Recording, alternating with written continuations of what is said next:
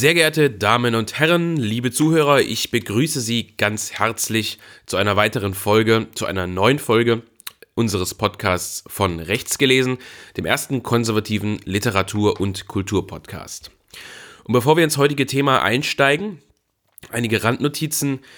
Äh, ich denke, man hört es. Ich bin ja leicht erkältet. Hoffe, dass sich das nicht allzu sehr auf die Sprachqualität heute niederschlägt bitte aber äh, etwaige Aussetzer sozusagen zu entschuldigen.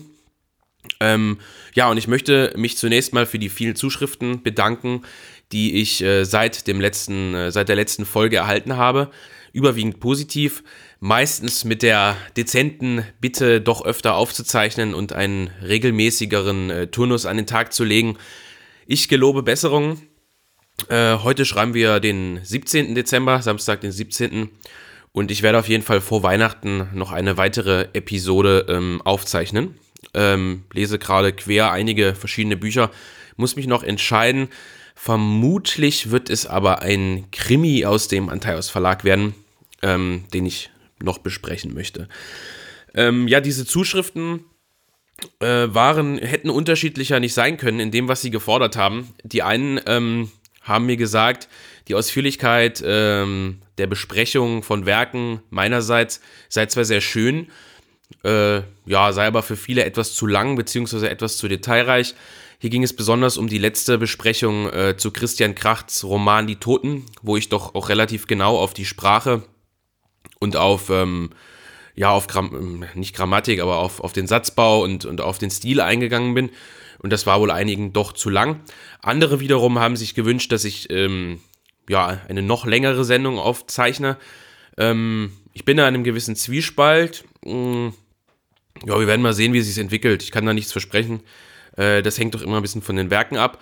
Würde mich aber trotzdem natürlich über Kommentare, sei es nun ähm, auf dem äh, Weblog äh, vom Jung Europa Verlag oder eben auch über persönliche Zuschrift freuen, wie eure Meinung dazu ist.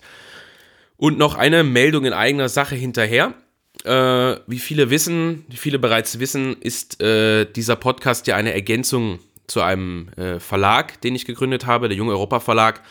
Das erste Werk, Toi Toi Toi, kommt nun endlich aus der Druckerei. Kommenden Dienstag, am 20. wird es hier eintreffen bei mir in Dresden. Und dann geht es auch direkt in den Versand. Wenn also äh, Erstbesteller oder Crowdfunding-Unterstützer unter euch sind, freut euch schon mal über die Ankündigung. Dienstag äh, geht das Buch die Unzulänglichen von Pierre Dreux-La Rochelle auf den Postweg. Für alle anderen, ähm, ja, wer Interesse hat, bestellen. Ähm, ist noch bis Weihnachten da, das Werk. Äh, ich werde es dann ähm, im kommenden Jahr, wenn das Buch auch vorliegt und ich es sicher versenden kann, äh, auch besprechen. Vielleicht sogar mit einem Gast über Dreux-La Rochelle sprechen. Ähm, ja, und bedanke mich schon mal bei allen, die sich unter die, äh, unterstützt haben und die dieses Buch äh, bestellen. Ich hoffe, dass es wirklich gut geworden ist und dass sich alle darüber freuen können, noch unter dem Weihnachtsbaum. Nun aber genug der eigenen Meldung und hin zum Werk. Heute mit einer, ja, mal wieder sozusagen mit einer Premiere. Wir besprechen oder ich bespreche nämlich heute zunächst mal eine äh, Fachliteratur, also ein Sachbuch. Das erste Mal tatsächlich. Wir haben bisher äh, zwei Romane besprochen. Ähm, wir haben über den ähm, Historiker und Philosophen Ernst Nolte gesprochen. Nun also erstmals ein Sachbuch von Oliver Jens Schmidt, einem ähm, ja, Osteuropa-Experten, der gleichzeitig Professor an der Universität Wien ist. Das Werk heißt Kapitan Codreanu, Aufstieg und Fall des rumänischen Faschistenführers, ist dieses Jahr im Paul Zollnay Verlag erschienen, hat 336 Seiten und kostet 26 Euro. Äh, ja, für alle die, denen das relativ viel erscheint, äh, ist nicht gerade super erschwinglich, aber ist ein normaler Preis äh, für Fachliteratur. Und ich gebe den dezenten Hinweis ab, es lohnt sich. Ähm, wie üblich zunächst einiges zu ähm, den, ja, zum Autor äh, und auch zur Bedeutung des Themas für unseren Verlag und unseren Podcast damit. Ähm, am, am, Namen hat man bereits gemerkt, es geht um Codreanu, den, ja, wie ich sagte, äh, wie im Titel erkenntlich wird, rumänischen Faschistenführer, der also eine, ja, eine Bewegung geführt hat ähm, vor und ja, vor, im Prinzip vor dem Zweiten Weltkrieg, aber schon ähm, während der Zeit der nationalsozialistischen äh, Machtübernahme in, in Deutschland, ähm, die in gewisser Weise ihresgleichen sucht, ähm, was ihre Art und ihre Ausprägung angeht. Das ganz wertfrei gesagt. Ähm, genau, und ähm, er ist eine sehr interessante Persönlichkeit. Vor allem natürlich für unseren Verlag, der sich ja äh, mit der seriösen Faschismusforschung beschäftigt. Und ähm, es ist interessant, dass äh, Oliver Jens Schmidt die allererste Biografie dieser ähm, gewisserweise Ausnahmepersönlichkeit ähm, geschrieben hat und er damit eine Lücke füllt. Ähm, denn obgleich Rumänien äh, eines der größten äh, oder eines der größeren Länder innerhalb der Europäischen Union ist, ist seine Geschichte eigentlich ähm, kaum bis wenig aufgearbeitet. Und das gilt besonders für die Zeit äh, der politischen Umbrüche äh, zu Beginn des 20. Jahrhunderts. Und ähm, der Osteuropa-Historiker Oliver Jens Schmidt beleuchtet also nun in seinem jüngst erschienenen Werk, ähm, wie der Titel sagt, den Aufstieg und Fall des rumänischen Faschistenführers Kapitan Codreanu. Ähm, Schmidt ist Jahrgang 1973 und stammt aus Basel ursprünglich. Er studierte äh, Byzantinistik und osteuropäische Geschichte in Basel, Wien, Berlin und München. Und nach seiner Promotion und äh, Lehrtätigkeit erfolgte im Jahr 2003 die äh, Habilitation im Fach Ost- und Südeuropäische Geschichte an der Universität Regensburg. Und seit 2005 ähm, ist äh, Schmidt äh, Professor für Geschichte Südosteuropas an der Universität in Wien. Seine Forschungsschwerpunkte liegen unter anderem äh, in den Bereichen Faschismus äh, in Osteuropa im Rahmen der vergleichenden Faschismusforschung mit einem Schwerpunkt auf Rumänien. Es ist also nur folgerichtig, dass er praktisch dieses Werk verfasst hat und sich mit Codriano beschäftigt.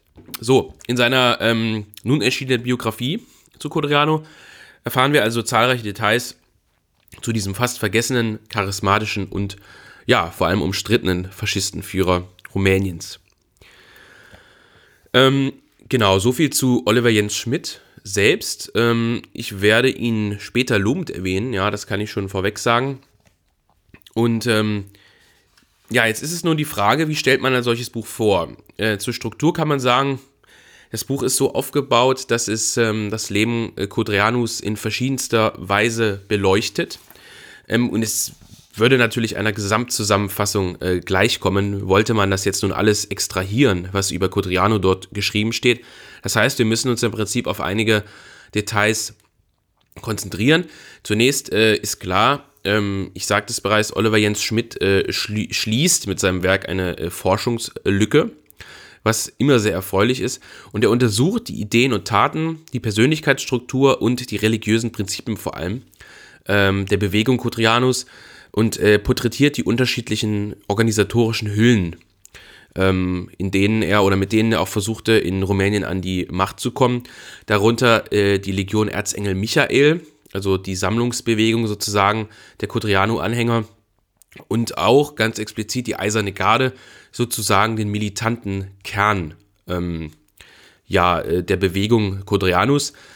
Ähm, diese wird ähm, in etwas schlechteren Rezensionen oft mit der SA verglichen. Äh, der Vergleich hinkt in vielerlei Hinsicht, denn ähm, ja, das gemeinsame Merkmal ist sozusagen die ausübende Gewalt, aber ähm, da könnte man die Eiserne Garde ganz genauso mit, mit der Rotfront oder äh, ganz anderen Bewegungen gleichsetzen. Ähm, sie unterscheidet sich doch in ihrem Wesenskern ganz eindeutig äh, von, der deutschen, äh, von der deutschen SA, ähm, die ja zur gleichen Zeit sozusagen tätig war. Äh, weiterhin untersucht äh, Oliver Jens Schmidt auch die Wahlpartei Alles für das Land, also die, die parlamentarische Partei, die Codriano führte. Und ähm, ja, untersucht vor allem, und das ist besonders interessant, auch ähm, die Zeit, in der äh, Codriano wirkte, mit besonderem äh, äh, Schwerpunkt eben auf Rumänien. Ich denke, die wenigsten Zuhörer und auch die wenigsten Leser des Buches dürften ähm, größere Informationen über Rumänien haben, äh, sei es nun zum heutigen Rumänien, aber natürlich vor allem zum Rumänien damals. Für mich war vieles auch neu. Äh, das sogenannte Großrumänien hat also nach, äh, nach dem Ersten Weltkrieg ähm, weite Gebiete zugesprochen bekommen, war also sozusagen in gewisser Weise Profiteur ähm, des Friedens von, äh, von 1918. Und ähm, hat sich praktisch ums Doppelte vergrößert. Also man muss sich vorstellen, Rumänien ist äh, nach diesem Friede, diesem ja in gewisser Weise auch trügerischen Friede, einfach um, ums Doppelte angewachsen und ähm, sah sich so mit dem Problem konfrontiert, dass man unglaublich starke Minderheiten plötzlich ähm, in seinem Land vorfand, auf seinem Staatsgebiet vorfand, äh, die sich natürlich nur äh, ja stückweise überhaupt integrieren wollten logischerweise, in diese rumänische Gesellschaft, in diesen neuen großen rumänischen Staat und die äh, ein großes Gewicht äh, hatten innerhalb der politischen Landschaft. Und ähm, man sah sich also sozusagen mit dieser Situation konfrontiert, hatte das Kern- oder Stammland äh, des alten Rumänien und diese neuen Gebiete, die sich an den Rändern also äh, angeschlossen haben. Und so entstand in Rumänien in gewisser Weise eine äh, Gesellschaft, äh, die stark polarisierte, die äh, gespalten war und die verschiedenste Konflikte auszutragen hatte. Einige sind hier zu nennen, die auch Schmidt in faszinierender Weise aufgreift. Das sind zunächst, äh, zunächst Stadt gegen Land, das Altreich gegen die neu gewonnenen Gebiete, äh, angestammte Rumänen gegen Juden, Bauern gegen Arbeiter, aber auch, und das ist ganz interessant, systemtreue Rechte, das heißt ähm, rechte Kräfte, die zum König und zur Monarchie standen, gegen systemfeindliche Rechte. Ähm, und das ist auch ein ganz besonderer, interessanter Punkt, ähm, der im Buch wunderbar beleuchtet wird, wie sich also die verschiedenen rechten Bewegungen immer wieder gegenseitig bekriegt haben, sich dann zu Zweckbündnissen zusammenschlossen, teilweise auch mit dem König selbst. Ähm, ja, und wie diese rechten Bewegungen eigentlich inner, innerhalb auch zerstritten und ähm, get, ja, getrennt marschierten sozusagen. Ähm, das sind Punkte, die die Schmidt äh, in besonderer Weise beleuchtet und die dem, den Lesern eigentlich normalerweise nicht äh, bekannt waren. Ein äh, weiterer großer Verdienst ähm, dieses Buches ist es definitiv, ähm, weitere Gesichtspunkte zu erhellen, nämlich ähm, verschiedene Mythen, die sich sozusagen um die Person Kodrianus ranken. Ähm, denn bisher wurde sozusagen die Bewegung Cotrianus immer als äh, eine, man kann schon fast sagen, ideell homogenisierte Sekte aufgezeigt. Also praktisch vorne steht ihr Führer äh, Codriano und dahinter finden wir äh, seine Sammelbewegung wieder, die alle äh, nur eine Meinung haben und äh, ganz homogen ihrem Führer folgen und ähm, in keinster Weise verschiedenste Ausprägungen haben. Ähm, es wird also klar, dass die, dass die Eiserne Garde und auch äh, die Legion Erzengel Michael äh, kein äh, nationalreligiöser, äh, monolithischer Block sozusagen waren, sondern dass es ganz verschiedene, äh, unterschiedliche, ganz verschiedene weltanschauliche ähm, Strömungen und Flügel innerhalb dieser Bewegung gab, äh, die nur dadurch in Einklang gebracht werden konnten, dass sie alle ähm, durch das Charisma, das beschriebene Charisma Kodrianus zusammengehalten wurden. Ähm, aber es gibt ähm, ja verschiedenste Strömungen äh, oder gab verschiedenste Strömungen innerhalb der Bewegung, vor allem eine starke sozialrevolutionäre Strömung, äh, was mir bisher völlig unbekannt war. Äh, die wird auch von, äh, von Schmidt in seinem Werk hervorragend herausgearbeitet. Ähm, hier wurden etwa Forderungen wie die Enteignung des Grundbesitzes, die Verstaatlichung der Wirtschaft äh, oder die Idee einer ja, Art legionären Kommune ähm, beschrieben. Und ähm, ja, das ist etwas, äh, was man von der eher nationalreligiös geprägten äh, Bewegung Kodrianus bisher noch gar nicht wusste oder was noch wenig herausgearbeitet war und was in gewisser Weise auch die Kommunisten des Landes völlig hat äh, obsolet werden lassen. Äh, auch eine Erklärung dafür, warum die Kommunisten während dieser Zeit so schwach waren.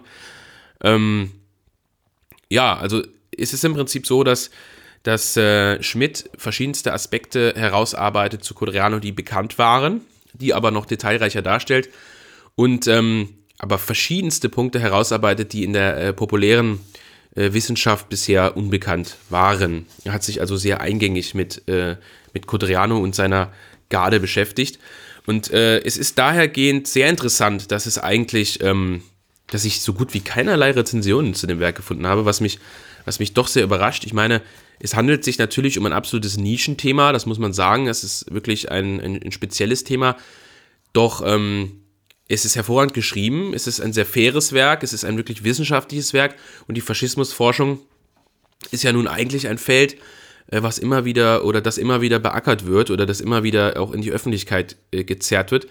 Und ich kann mir nicht wirklich erklären, warum dieses Werk äh, bisher so wenig äh, besprochen wurde. Ich habe also genau zwei Rezensionen gefunden. Äh, ich freue mich über Ergänzungen, falls jemand noch mehr findet. Die eine stammt äh, aus dem Falter, einem österreichischen, ja, einer österreichischen Publikation. Und da muss man wirklich sagen, die ist, die ist schlecht. Also ähm, die Überschrift ist schon der Faschist, der Führer und Heiland zugleich sein wollte. Also der Faschist, der Führer und Heiland zugleich sein wollte, genau, das ist der Titel.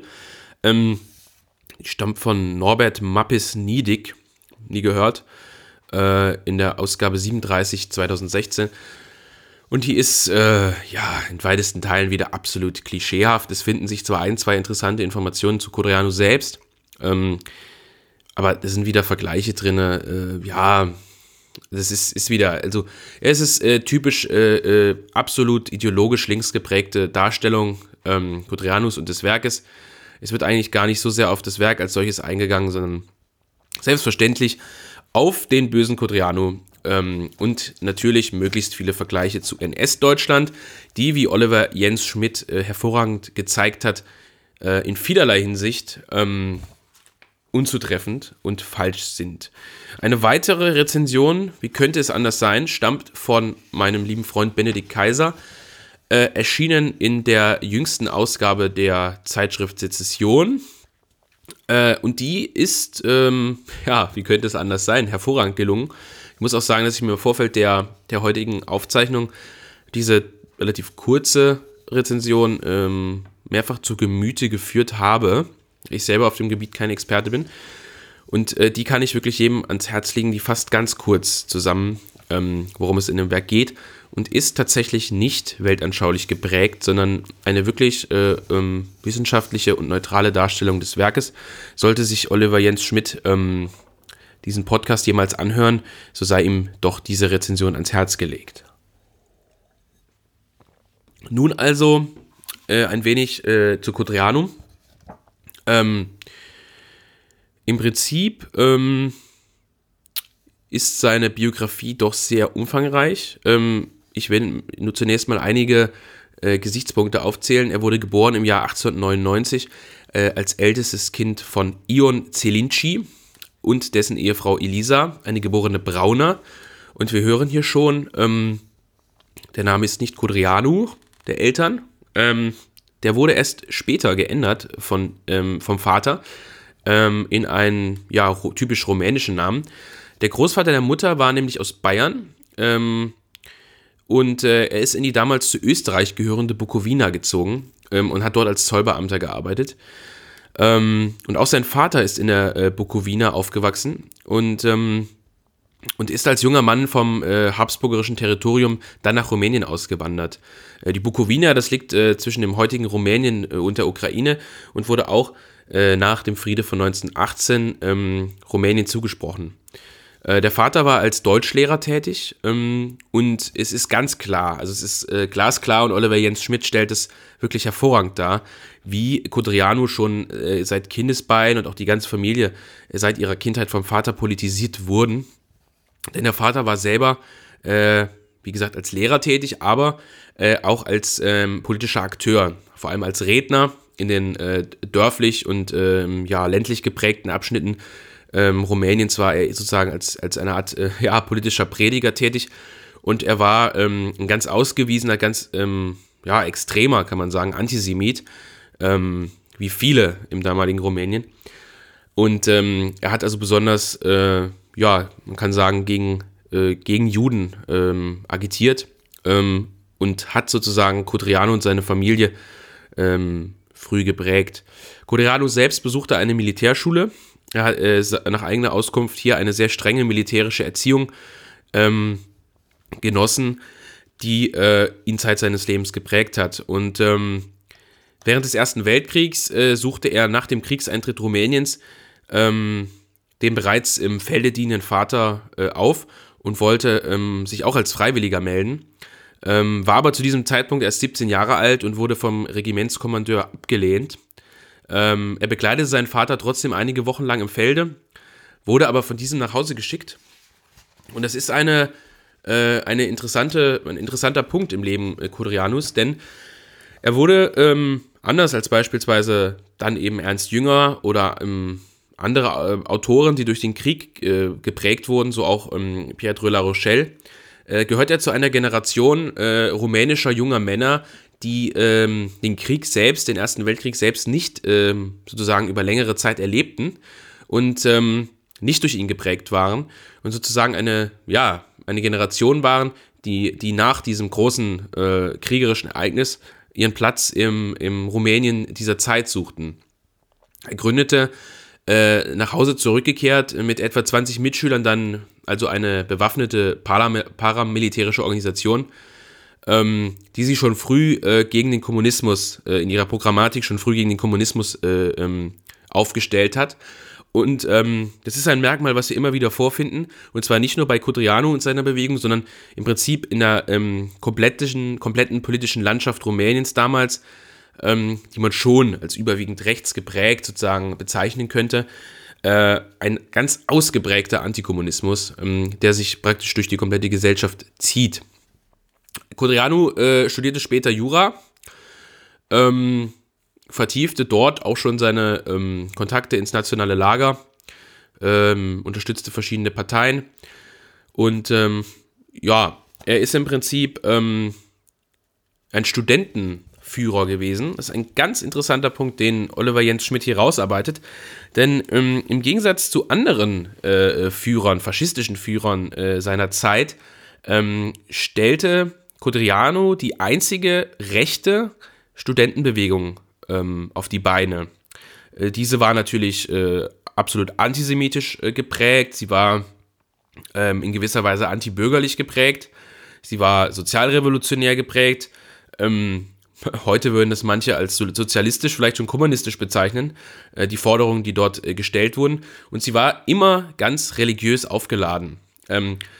Und es ist dieser interessante Punkt, dass also nun Codriano eine Studentenorganisation geführt hat, auch eine Studentenorganisation, die explizit Gewalt ausübte. Ähm, ja, die sozusagen äh, ähm, von rechts äh, bis heute ihresgleichen sucht. Und äh, Oliver Jens Schmidt äh, zieht nicht ganz umsonst Vergleiche auch zu 68 in der Bundesrepublik Deutschland. Ähm, in Codriano war neben den 68ern eigentlich der einzige, der eine so umfassende äh, Studentenorganisation aufbaute. Und vor allem, das ist nun das Entscheidende, eine Studentenorganisation, die in die Gesellschaft hineinwirkte, die also tatsächlich zusammenarbeitete mit Bauern, mit Arbeitern und eben nicht äh, wie die anderen Studentenorganisationen, die es im Laufe der, der nachfolgenden Geschichte gab, äh, abgehoben, äh, sozusagen schwebte äh, und meinte, für die Arbeiterschaft oder Bauernschaft zu sprechen, aber mit ihnen eigentlich keinen Kontakt hatte, wenn wir an die 68er denken, die nie den Zugriff auf die Arbeiter geschafft haben, finden wir dann doch mit der Studentenorganisation Codrianus ähm, ja, eine Organisation vor, die tatsächlich in die Gesellschaft hineinwirkte und auch in die vermeintlich proletarischen Klassen hineinwirkte, die doch im Rumänien der damaligen Zeit sehr wichtig waren. Denn wir finden etwa äh, mit Bukarest ähm, eine Stadt vor, die beispielsweise als das kleine Paris bezeichnet wurde, ähm, die doch sehr intellektuell geprägt ist, die eine für damalige Verhältnisse fortschrittliche und auch große Universität äh, besaß. Ähm, und im Gegensatz dazu, das ist dieser Konflikt, der äh, zwischen äh, Stadt und Land eben herrschte, eine absolut bäuerlich-ländlich geprägte, ähm, ein bäuerlich geprägtes Land. Ähm, Bauern, die äh, überwiegend Analphabeten waren, die absolut religiös, orthodox, mystisch geprägt waren ähm, und die mit der Stadt eigentlich überhaupt nichts anfangen konnten. Also wir finden hier einen ganz krassen Gegensatz zwischen Stadt und Land vor. Und Rumänien war überwiegend ein absolut agrarisch geprägtes Land. Und so war Cotriano als Agitator immer bemüht, wie schon sein Vater, die ländliche Bevölkerung für sich zu gewinnen. Es gibt hier ganz, äh, ja, fast romantische äh, ähm, Beschreibungen, wie Cotriano auf einem weißen Schimmel in die Dörfer Rumäniens geritten ist und von den Bauern begrüßt wurde und dort äh, Reden hielt. Und äh, vieles davon ist, wie äh, der Autor zeigt, äh, keine urbane Legende, sondern Cotriano hat besonders in seiner Anfangszeit, später weniger, tatsächlich ähm, nicht nur in die Gesellschaft hineingewirkt, sondern ist tatsächlich in, der, in, in den ländlichen Gegenden umhergereist und hat dort eine Art ja, Vortragsreise äh, äh ähm, getan, eine Vortragsreise vollführt und hat auch mit den äh, ja, mehr oder minder Arbeitslagern äh, das Wort ist nicht falsch zu verstehen, man hat äh, verschiedenste Arbeitslager in ganz Rumänien gegründet, wo Studenten hingezogen sind in diese Arbeitslager und ähm, dort zusammen mit den Bauern gearbeitet haben, beziehungsweise den Bauern zur Hand gegangen sind. Also man hat tatsächlich, und das muss man einfach äh, bei aller Kritik zugeben, ähm, ja, der, der ähm, Interesse an dieser agrarischen Gesellschaft gezeigt und sie nicht nur vorgeheuchelt. Ähm, Codriano war also Student ähm, und hat sich als Student, ähm, ja, als Jurastudent äh, vor allem der Bekämpfung, wenn man so sagen will, äh, ähm, der Juden in in der Universität und auch in der Gesellschaft gewidmet. Also Codrianus Bewegung war nation, äh, nationalistisch ähm, aufgebaut, aber vor allem national äh, äh, religiös, also äh, national religiös könnte man sagen. Also es war eine re religiöse und nationalistische Bewegung, eine Symbiose, äh, die man ähm, sonst selten vorfindet. Ähm, muss mal kurz auf meinen Zettel schauen. Hier sagt Ernst Nolte, hat ähm, beispielsweise die Bewegung Kudrianus als die wohl interessanteste und vielseitigste aller faschistischen Bewegungen charakterisiert. Ähm, denn sie stellt eine absolute Ausnahmeerscheinung innerhalb der, der faschistischen Bewegung dar.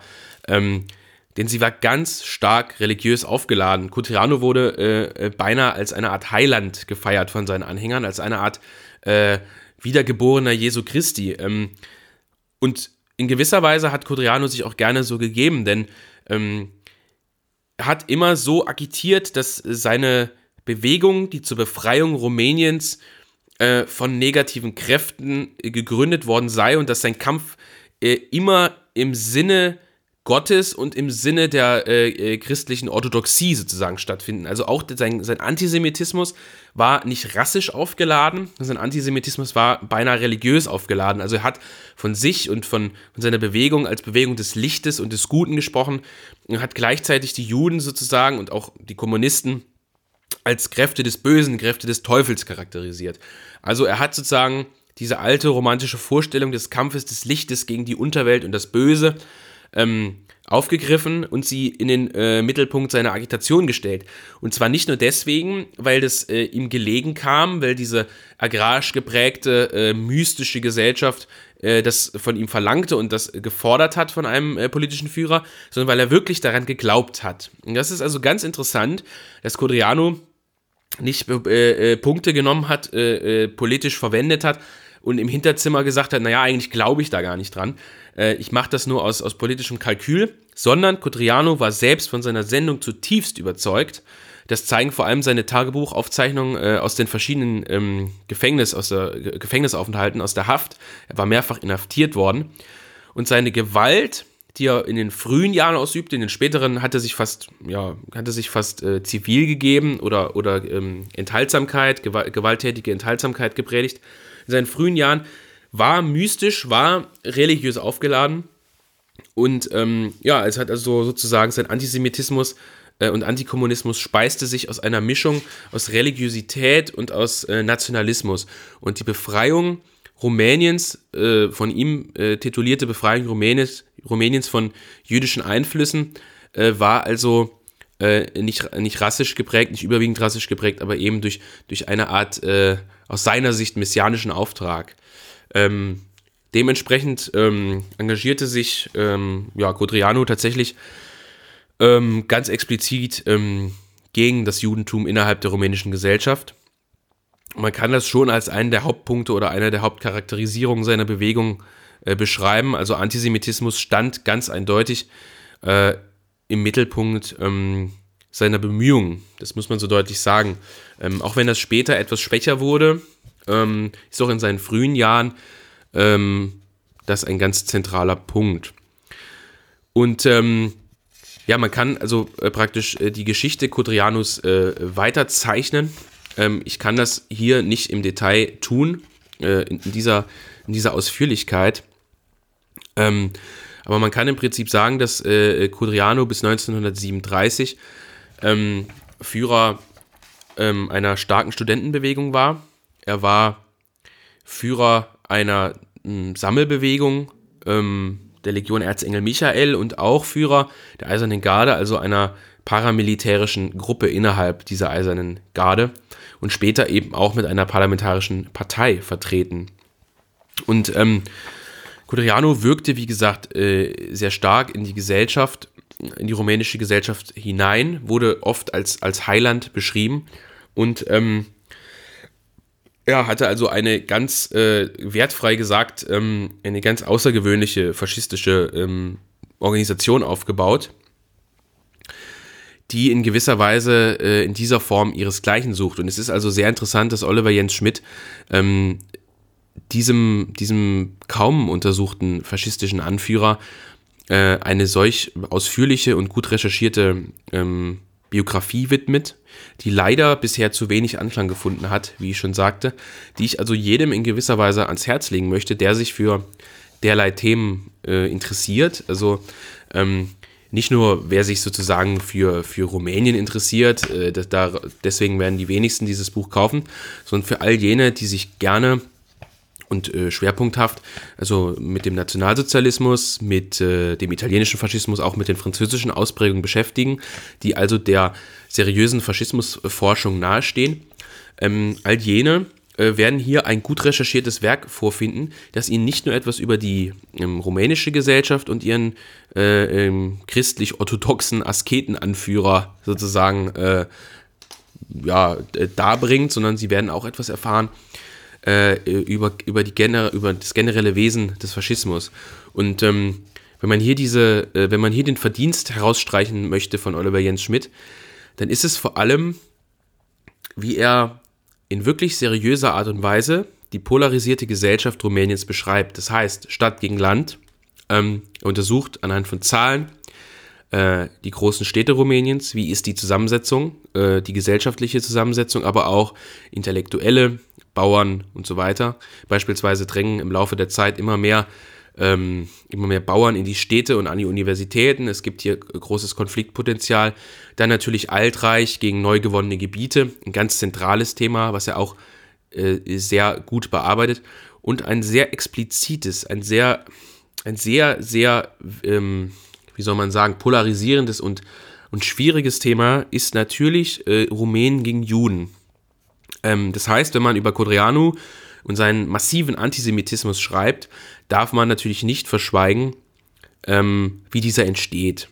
Ähm, und ähm, es ist also immer das absolut heikle Thema, ähm, sich sozusagen an dem Thema Antisemitismus auf eine Art äh, mit, einer, mit einer Wissenschaftlichkeit zu nähern, die nicht äh, schrill im Ton ist und die nicht ähm, versucht, über gewisse Nebensätze, die das vorher geschriebene sozusagen relativieren und entschuldigen, aus Angst vor politischer Ächtung, äh, ist es immer schwierig, dieses Thema zu behandeln.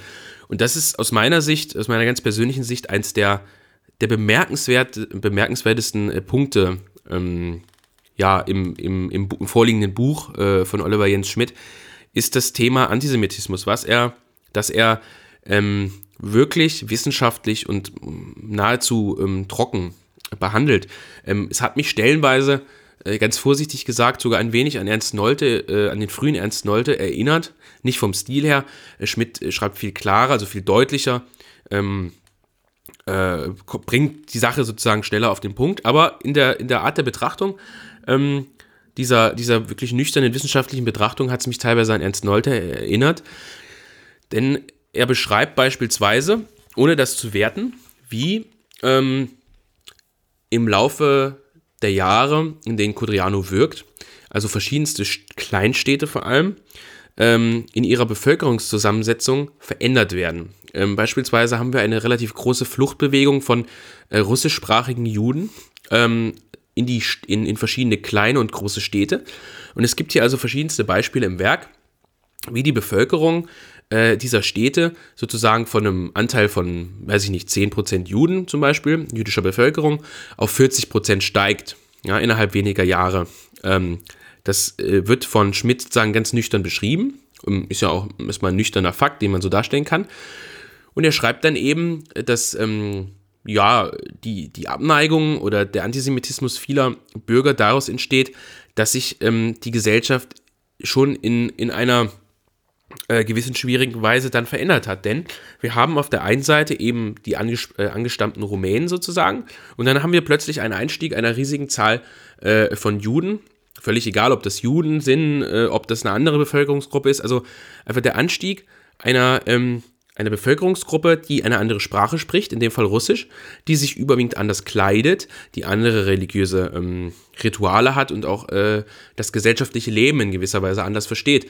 Und dementsprechend äh, tritt äh, diese neue Bevölkerungsgruppe ähm, immer, äh, äh, fällt immer ins Auge. Also es ist ähm, gar nicht mal, dass Schmidt äh, denen sozusagen irgendwas vorwirft, logischerweise, sondern er sagt einfach nur, ähm, hier kommt eine große Zahl neuer Bürger und die fällt auf. Ähm, und die hat eine eigene Lebensweise und ist dementsprechend, ähm, gehört dementsprechend nicht relativ zügig zur Gesellschaft dazu. Und ähm, diese Konflikte, also warum ein Großteil der rumänischen Bevölkerung sozusagen diesem Antisemitismus gefolgt ist, der ja nicht nur von, äh, von Codrianu ausging, sondern auch von, von ganz anderen äh, äh, Parteien und auch von, von, von großen Teilen der Bevölkerung getragen wurde, das ist eben äh, ähm, unter anderem, weil äh, die, die Bevölkerungszusammensetzung sich relativ rasch geändert hat und ähm, den Leuten das sozusagen ähm, logisch erschien, ja, äh, was dort gesagt wurde, ohne dass die meisten vermutlich tatsächlich Antisemiten waren, sondern ähm, es war halt äh, ein, ein, ein auffälliger Punkt innerhalb der Gesellschaft, der, der sich gut geeignet hat als Angriffspunkt. Das heißt, ähm, das sind so Themen, die, die äh, Oliver Jens Schmidt in seinem Werk äh, ähm, bespricht, ähm, die er in einer ganz äh, nüchternen wissenschaftlichen Art und Weise darstellt. Natürlich verurteilt er den Antisemitismus, äh, aber er tut es in ein oder zwei Sätzen, damit klar ist, wie sein Standpunkt ist. Ich denke, das ist auch unstrittig. Ähm, aber er, er, ähm, er beschreibt es dann einfach wissenschaftlich gut und das hat mir in gewisser Weise imponiert. Also, dass dieses Werk äh, eben kein, kein äh, äh schriller Aufschrei ist ähm, in diesem Punkt, sondern äh, äh, Schmidt zeigt, wie man eine wissenschaftliche Biografie eines Faschistenführers vorlegen kann, die ohne Spekulationen und ohne schrilles Geschrei auskommt, sondern eine wissenschaftliche und nüchterne Analyse einer Person darstellt. Und das ist etwas, was heute fast ausschließt, äh, fast, fast durchgängig fehlt. Ja? Eine wirklich wissenschaftliche Aufarbeitung dieser Zeit, die nicht grundsätzlich schon verdammt und verteufelt, sondern die sagt, wir besetzen uns hier mit einem Forschungsgegenstand auseinander und ob das nur ein Faschistenführer ist, ob das ein Kommunist ist, äh, ob das ein Liberaler ist, wir müssen äh, diesem Werk wissenschaftlich gegenübertreten. Und das schafft er in diesem Werk. Und ich kann es deswegen jedem ans Herz legen, dieses Werk sich zu kaufen, es vielleicht auszuleihen in der Bibliothek, es zu studieren. Ähm, und äh, Oliver Jens Schmidt äh, hat wirklich ein gutes Werk vorgelegt, ähm, was eine absolute Forschungslücke schließt und, und ähm, einen rumänischen Faschistenführer charakterisiert auf eine anständige und wissenschaftliche Art und Weise. Und ähm, ja, damit äh, zum Ende einer heute doch eher äh, kurzen Folge. Ähm, ich hoffe, ähm, es war erhellend, trotz der Tatsache, dass ich ähm, diesmal versucht habe, äh, nicht den biografischen Lebenslauf äh, des beschäftigenden Inhalts ähm, sozusagen äh, durchzugehen, wie ich das sonst tue, sondern ähm, mal so einen kleinen Einblick einfach nur in dieses Werk äh, zu bieten. Für jeden, der mehr über Codriano und über die verschiedensten, ganz mannigfaltigen Stationen seines Lebens wissen will, ähm, den lege ich dieses äh, Werk ans Herz und äh, würde mich natürlich wie immer über Kritik und über die Teilnahme und das Teilen und so weiter freuen. Vielen Dank, bis zum nächsten Mal.